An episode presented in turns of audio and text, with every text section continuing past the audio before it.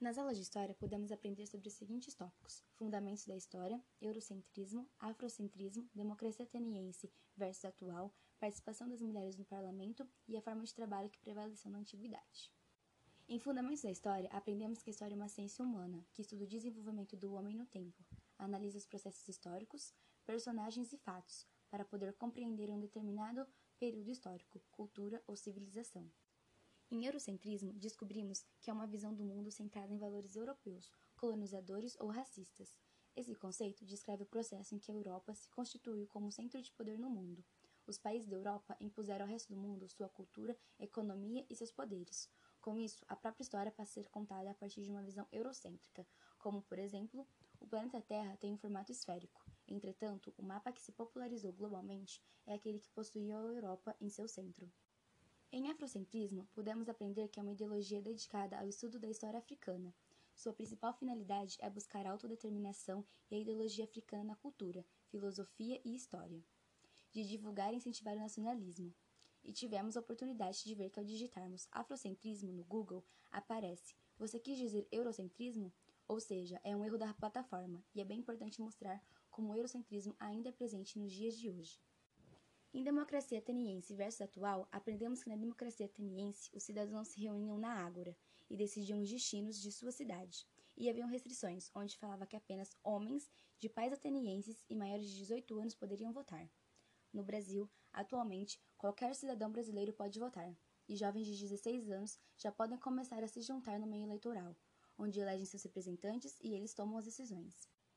Em Participação das Mulheres no Parlamento, aprendemos que, apesar de o Brasil ter legislações específicas para garantir a presença feminina na política, o país amarga intensa desigualdade quanto à ocupação de cadeiras parlamentares pelas mulheres.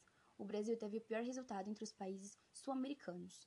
Pela lei, deve haver no mínimo 30% e no máximo 70% de candidaturas de cada sexo, para cada partido ou coligação partidária. E para finalizarmos, em forma de trabalho que prevaleceu na antiguidade, vimos que na antiguidade predominou o trabalho escravo. Os escravos eram conquistados em guerras ou através de dívidas. Esses escravos passavam a exercer diversas funções para o seu patrão, na agricultura, trabalho doméstico, entre tantos outros. Em relação ao desempenho do grupo, eu me daria oito, porque sempre procuro realizar atividades e entregar elas no prazo definido. Me esforço para desempenhar as atividades da melhor forma, individualmente e em grupo também. Então acredito que essa força de vontade e o meu desempenho merece uma nota 8, diz Isabela Gomes.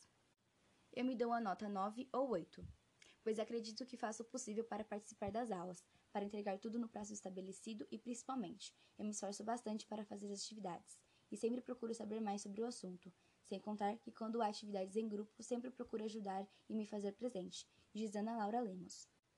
Acho que eu também me daria nota 8, porque de História e Sociologia foram as únicas matérias que eu entreguei tudo certinho no prazo, mas acho que eu deveria me esforçar mais, principalmente no trabalho em grupo, que eu não dei tanta ajuda, diz Ana Lívia.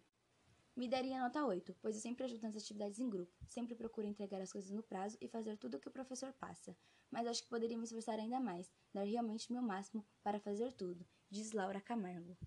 Esse foi o podcast das alunas Ana Laura Lemos, Isabela Gomes, Ana Lívia e Laura Camargo, do primeiro ano B, onde estabelecemos o que estudamos no primeiro capítulo de Sociologia, e nos autoavaliamos de acordo com a orientação do professor Alberto. Segundo especialistas, a fase da adolescência é uma das mais importantes, justamente porque é nessa etapa que vamos construindo nosso comportamento, pensamento e caráter para uma boa convivência perante a sociedade. Existem instituições sociais que passam as regras e normas da sociedade para os cidadãos. Podemos considerar instituições sociais a família, a escola, o trabalho, a igreja e o Estado. As instituições sociais atuam no processo de socialização visando a adequação de cada indivíduo no grupo social.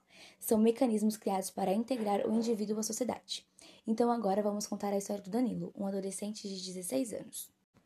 O Estado tem uma forte influência na sociedade. Danilo então aprendeu a se ajustar a alguns padrões que são impostos e a viver da maneira correta, seguindo as leis para não receber as punições que apenas o Estado possui. Podemos concluir então que Danilo é um cidadão de bem, que desde a sua base familiar aprendeu os valores, os direitos, a moral e a ética. Mas é importante destacar que Danilo também esteve diante de situações que poderiam ter levado ele para um mau caminho, porém sua formação o auxiliaram a tomar boas decisões e saber que toda ação há uma reação. E por isso ele escolheu seguir um caminho onde é a justiça, o caminho do bem. O podcast foi produzido pelas alunas Ana Lívia, número 2, Isabela Gomes, número 14, e Laura Camargo, número 20, alunas do primeiro ano B.